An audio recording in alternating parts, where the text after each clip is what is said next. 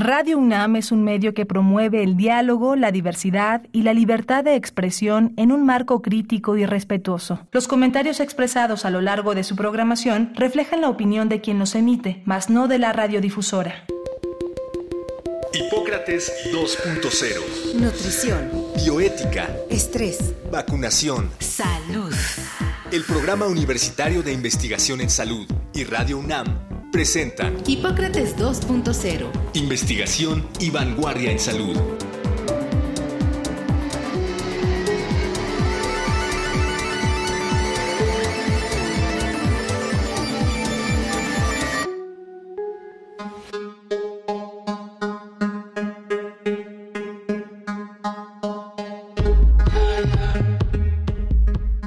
¿Qué tal? Bienvenidos a Hipócrates 2.0. Yo soy Mauricio Rodríguez. Como cada semana les doy la más cordial bienvenida.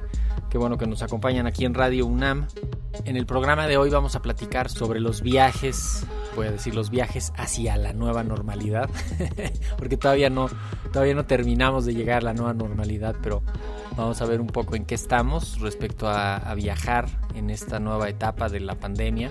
Ya se imaginarán que invitamos de nuevo al doctor Jorge Baruch Díaz Ramírez, que es nuestro especialista en, en viajes.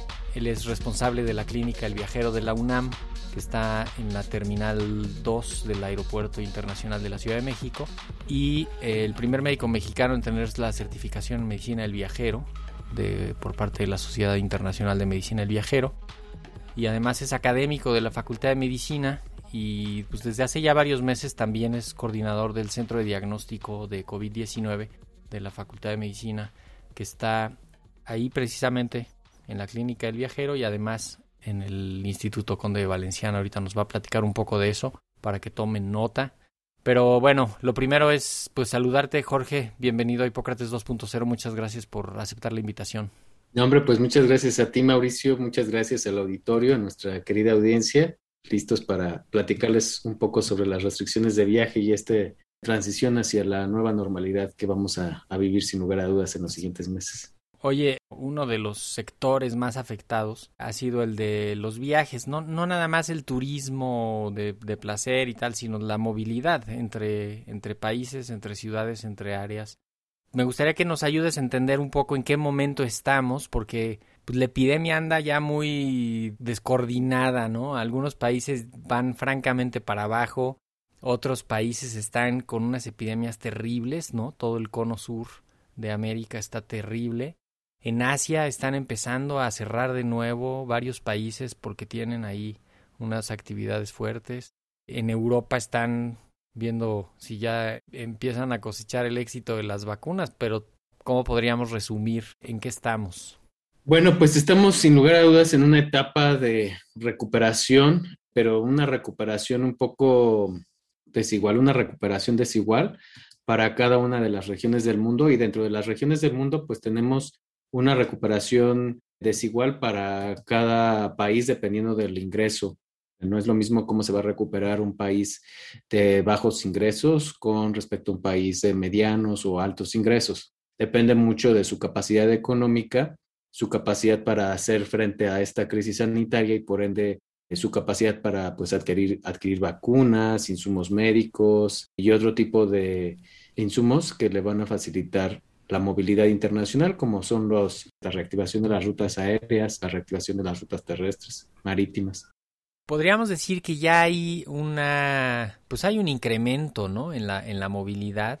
Pues hay mucha gente ya viajando. Me imagino que no a los niveles prepandemia, pero ya hay mucho más de viajes de México hacia afuera y de, de, de, otros lados hacia México, incluso dentro del mismo país, seguramente ya hay rutas que están otra vez retomando su movilidad. ¿Sería relevante tener idea de algunas restricciones de viajes para mexicanos? Ahorita alguien que esté planeando viajar a los Estados Unidos, ¿hay algún problema? A Centro y Sudamérica, a Europa, a Asia. Así en términos generales, ¿tú dónde dirías, pues hay que tener cuidado y, fijarse bien antes de hacer cualquier movimiento? Bueno, la recuperación de los mercados a nivel internacional tiene también que ver con una recuperación, primero, de la movilidad entre el mismo territorio, ¿no? Entre una nación, cómo es que se incrementa la movilidad. Y esto se va a ver reflejado en el corto plazo, en la recuperación del mercado interno y después en el largo plazo en la recuperación del mercado internacional. Realmente digamos que la región que está recuperándose internamente es la región de Asia-Pacífico, con un 5.4% de recuperación, tomando en cuenta los pasajeros que se están moviendo dentro de esta región, comparado con el nivel más alto del 2019 antes de la pandemia, ¿no? Entonces ya tenemos una recuperación en todas las regiones y la mayor es Asia-Pacífico. En segundo lugar está Asia Meridional, por ejemplo, con el 5% de recuperación, 3.7 Europa, América del Sur 2.7 y Norteamérica con 1.5% de recuperación. Pero esto va a ser en el mercado interno. Si estamos hablando de la recuperación entre todas las, regiones, pues eh, básicamente estamos hablando que hubo una, un retroceso en el mercado de movilidad internacional, sobre todo aéreo, de alrededor de dos años, ¿no? Y entonces va a tardar todavía una, la recuperación total a finales del 2024, que es cuando se prevé que prácticamente todas las regiones del mundo impacte la vacunación.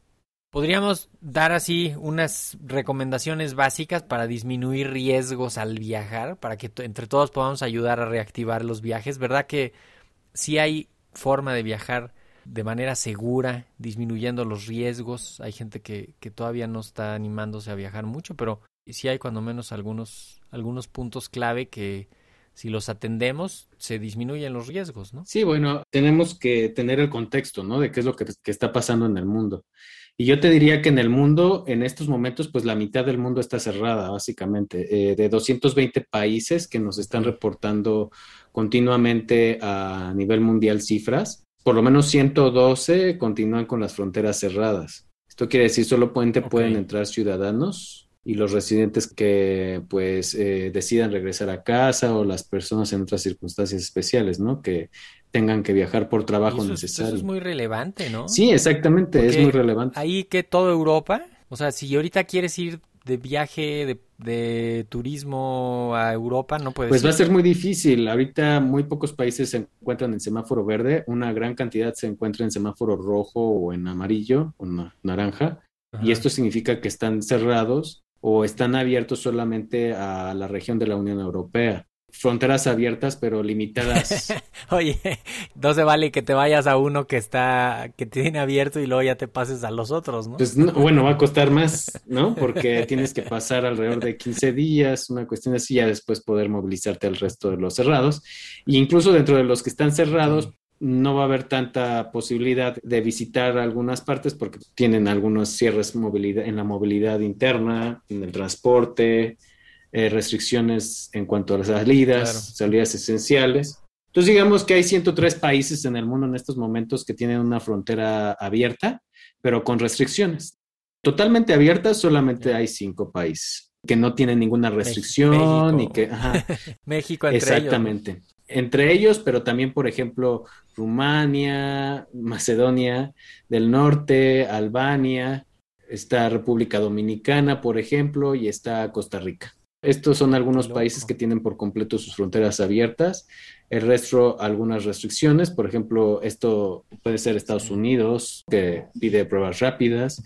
Brasil, que también pide, pide por lo menos a los mexicanos presentar un resultado negativo de una prueba PCR, igual que Colombia. Pero Estados Unidos, perdón, dijiste prueba rápida. Estados, Unidos, puedes presentar una prueba rápida, intercambiarla con o con la PCR, cualquiera de las dos, pero que no cumplan un máximo de 72 ah, horas. Pero, por ejemplo, dentro de Estados Unidos tenemos que tener mucho cuidado porque recientemente hemos tenido algunos casos que viajan al estado de Hawái, por ejemplo, que es una isla, pero que es de Estados Unidos, y que eh, si no presentan una prueba PCR de ciertos laboratorios dentro de la Unión Americana, pues tendrán que guardar cuarentena de 10 días, más o menos. Entonces, pues sí, tenemos que estar conscientes de que cada estado de la Unión Americana puede tener sus restricciones de viaje y entonces habrá que consultarlos. No es lo mismo una restricción federal a una restricción ya local, dependiendo de la situación epidemiológica. Por el caso de una isla como Hawái, pues sí tiene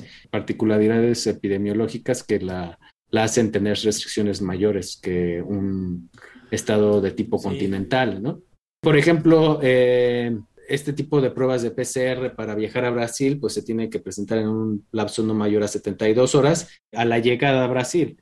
Entonces, con el cambio de horario nos reduce un poco menos la capacidad para hacer, o por ejemplo, los, los Países Bajos necesitan PCR, pero si te la haces 24 horas antes de abordar, ya no necesitas la prueba rápida.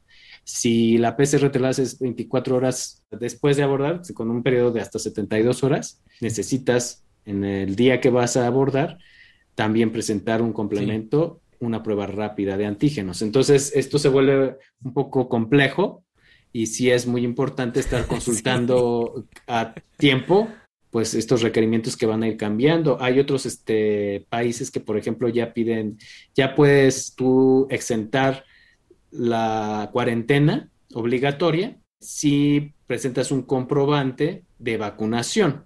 Por ejemplo, ya hay una lista de 71 países que ya, si tú presentas una prueba de haberte vacunado, entonces ya te exentan de restricciones de entrada, de restricciones de viaje, de testeo. Qué, bueno que tocas el tema porque hay, hay alguna inquietud respecto a las vacunas, los pasaportes de, de vacuna y hay como, no sé, como certificados de viajar, ¿no? Que digo, no sería la primera vez que te lo pidan.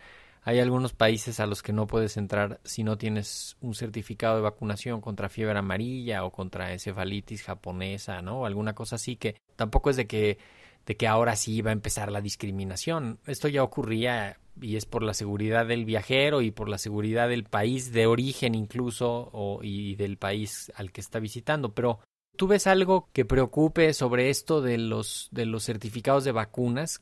Mucho se ha dicho en prensa, todavía no hay como documentos muy oficiales de, por ejemplo, que los europeos no van a recibir no van a aceptar gente que no tenga más que las vacunas que ellos tienen autorizadas pero en China están diciendo que ellos solo los que tengan las vacunas de China. Entonces como que se está subiendo ahí de tono la guerra geopolítica con las vacunas. ¿Hay algo de esto ya en, papeles oficiales donde digan si tienes esta vacuna no puedes entrar a este país? Pues sí, de hecho ahorita hay un, un lobbying político muy importante uh, en el punto de la salud global por precisamente definir y delimitar bien los criterios que se van a emplear para la reactivación de los viajes internacionales y de, las, de la movilidad internacional en general. Y mucho tiene que ver con este tipo de requerimientos de vacunación que se han empleado a lo largo de la historia del Reglamento Sanitario Internacional. Pero hay que tener claro un punto muy importante cuando estamos pensando en implementar requerimientos de entrada a través de la vacunación. Y es que el posicionamiento de la Organización Mundial de la Salud ha sido muy claro no se recomienda a los países que empleen este tipo de restricciones de viaje, tanto de pruebas de PCR, pruebas de antígeno, como, y aún más, de vacunación. Porque pues no todos los países tienen acceso todavía, pues para asegurar por lo menos la vacunación en sus poblaciones de alto riesgo, ¿no? Mayores de 60 años, personal de primera línea de atención. Entonces, cuando nosotros estamos imponiendo ese tipo de restricciones por, para los viajeros, estamos todavía desfavoreciendo la distribución equitativa de estas vacunas a la población, obviamente, y que implícitamente se hace alusión a este término de equidad, ¿no? Que no es lo mismo que igualdad, es a los más necesitados, y en este caso los más necesitados son los grupos vulnerables a desarrollar complicaciones que no necesariamente son viajeros, sino son personas mayores de 60 años y este tipo de grupos altamente vulnerables a las complicaciones. Entonces, va a ser muy difícil, incluso en nuestro país, tener acceso a este tipo de certificados internacionales de vacunación, precisamente porque en primer lugar nuestro país siempre ha promovido pues, este respeto a, las recomendaciones de la Organización Mundial de la Salud, ¿no? Entonces, eh, por el momento, pues eh, nuestro país solamente está dando certificados en papel y que no cumplen con las características de un certificado internacional de vacunación y todavía no tenemos resuelto cómo se le va a hacer para intercambiarlo por un certificado internacional de vacunación, que eso es lo que estamos en estos momentos viendo en la clínica de viajero de la UNAM, con la Secretaría de Salud Federal. Pero, por ejemplo, el mismo Estados Unidos en estos momentos está en un lobbying intenso, en discusiones con la Unión Europea, también para ver cómo le va a hacer para reemplazar sus, sus certificados de papel que está emitiendo, pues por certificados válidos para la Unión Europea. La Unión Europea está promoviendo que se emitan certificados digitales a base de su plataforma o de alguna plataforma digital, pero pues esto también tiene pues ciertas complicaciones cuando estamos hablando de tecnología y de manejo de datos sensibles como lo son la salud de las personas. Entonces, si bien, por ejemplo, la clínica del viajero ya... compatibilidad de sistemas. Sí, la clínica del viajero ya tiene incorporada a través del Centro de Diagnóstico COVID la tecnología del Common Pass, por ejemplo, de Commons Project, para poder emitir certificados verificados para las pruebas de PCR, para las pruebas de antígeno rápidas que se hacen en el centro de diagnóstico COVID, ahí en, la Terminal 1.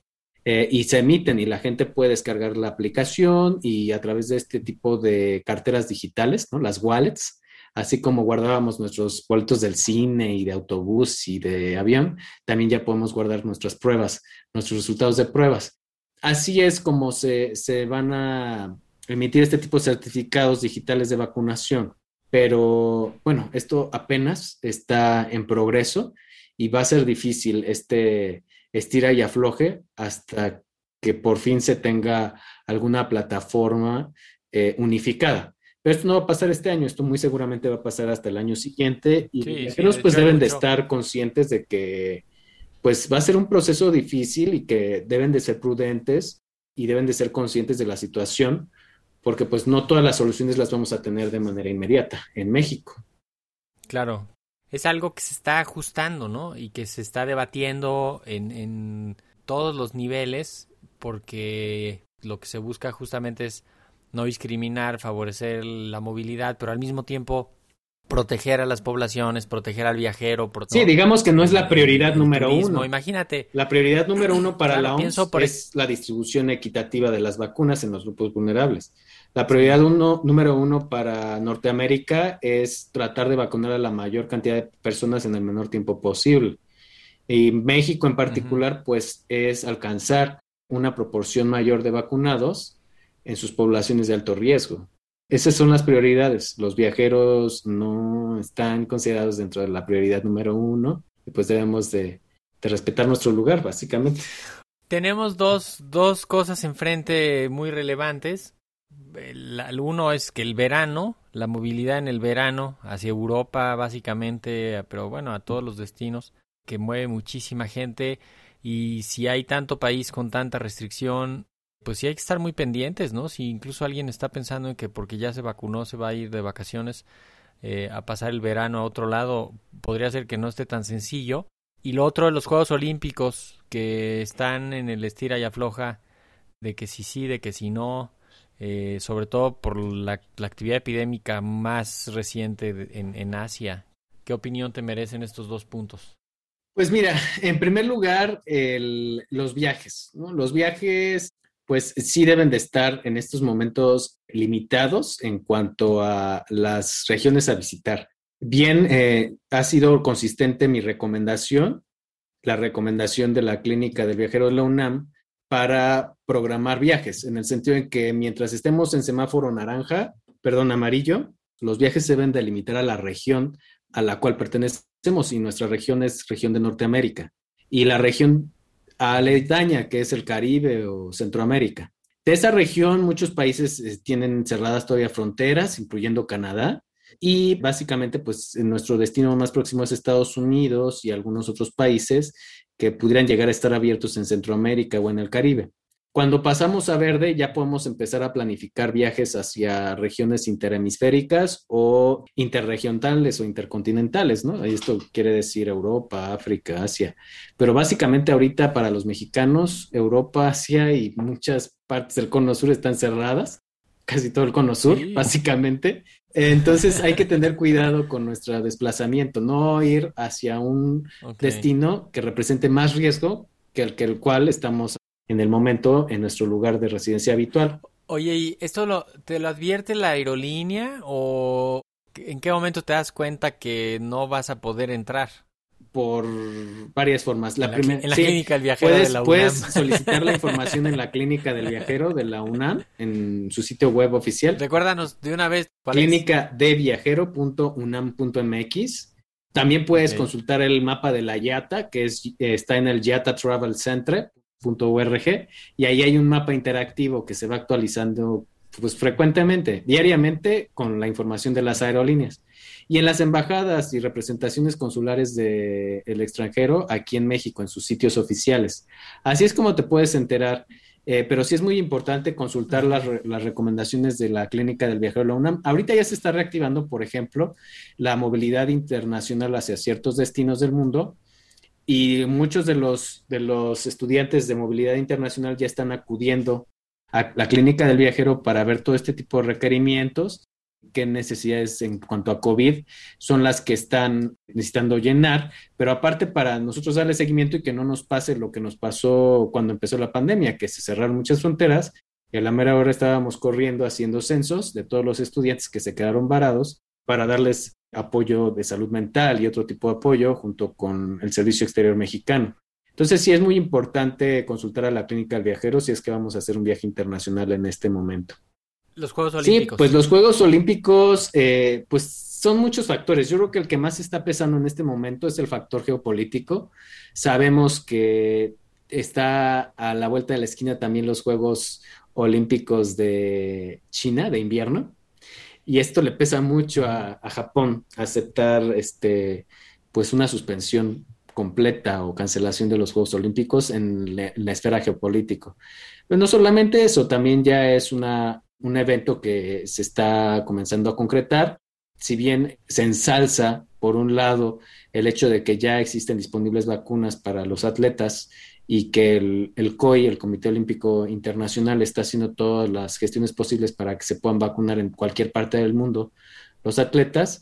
Y esto, pues, a fin de alimentar o fomentar el espíritu de los olímpicos, que es buscar un bien común sobre un bien individual, pues se contrasta en el momento en el que sí, estamos, en el que estamos vacunando ¿no? a los atletas olímpicos, personas jóvenes con buena salud, priorizando frente a adultos mayores, eh, personal de salud de riesgos, vulnerable, ¿no? pues en algunos otros países, ¿no? Que no tienen ni siquiera vacunas para sí, esta población. Entonces, es algo muy difícil de conciliar la parte geopolítica, los intereses comerciales con pues, las recomendaciones al final de cuentas de la Organización Mundial de la Salud, que es vacunar primero a los más necesitados, a los grupos más vulnerables. Sí que definitivamente no son los atletas olímpicos. Pero bueno, entonces aquí es una decisión más geopolítica, más de intereses este, de entre las naciones y de un compromiso que han establecido entre ellas para llevar a cabo este evento internacional.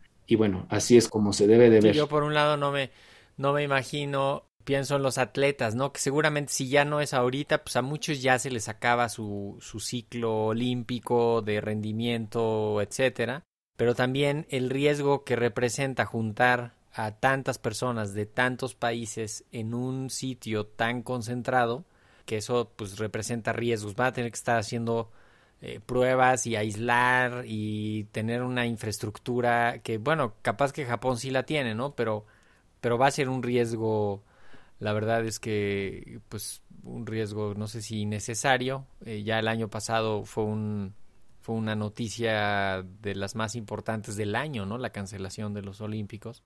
Necesitamos irnos yendo, eh, Jorge, ¿por qué no nos recuerdas? Eh, bueno, más bien cuéntanos rapidísimo lo del centro de diagnóstico que tiene eh, la UNAM ahí en, en la Clínica El Viajero y la otra sede que tienen para tomar muestras. Está abierto a todo público. Horarios, costos, contactos. Claro, pues el centro de diagnóstico COVID de la Facultad de Medicina de la UNAM lo opera la clínica del viajero de la UNAM. Eh, está abierto todos los días de 4 de la mañana hasta 8 de la noche. Eh, a, todo público. a todo el público, a todo el público tiene un costo, obviamente, porque es un proyecto autosustentable a precios competitivos para poder este, pues tener esta autosostenibilidad. Eh, se puede acceder a través del el sitio web que es clínicadeviajero.unam.mx nosotros podemos hacer pruebas de detección de antígenos, pruebas rápidas, Contamos con dos sedes, la del Instituto de Oftalmología Conde de Valenciana y también una sede frente a la Terminal 1 del aeropuerto, al lado del Hotel Camino Real. Y eh, pues podemos hacer pruebas rápidas y pruebas de PCR. Las pruebas de PCR prácticamente se entregan al mismo día. Si se toma la muestra desde las 4 de la mañana hasta la 1 de la tarde y al día siguiente a partir de la 1 de la tarde y hasta las 8 de la noche.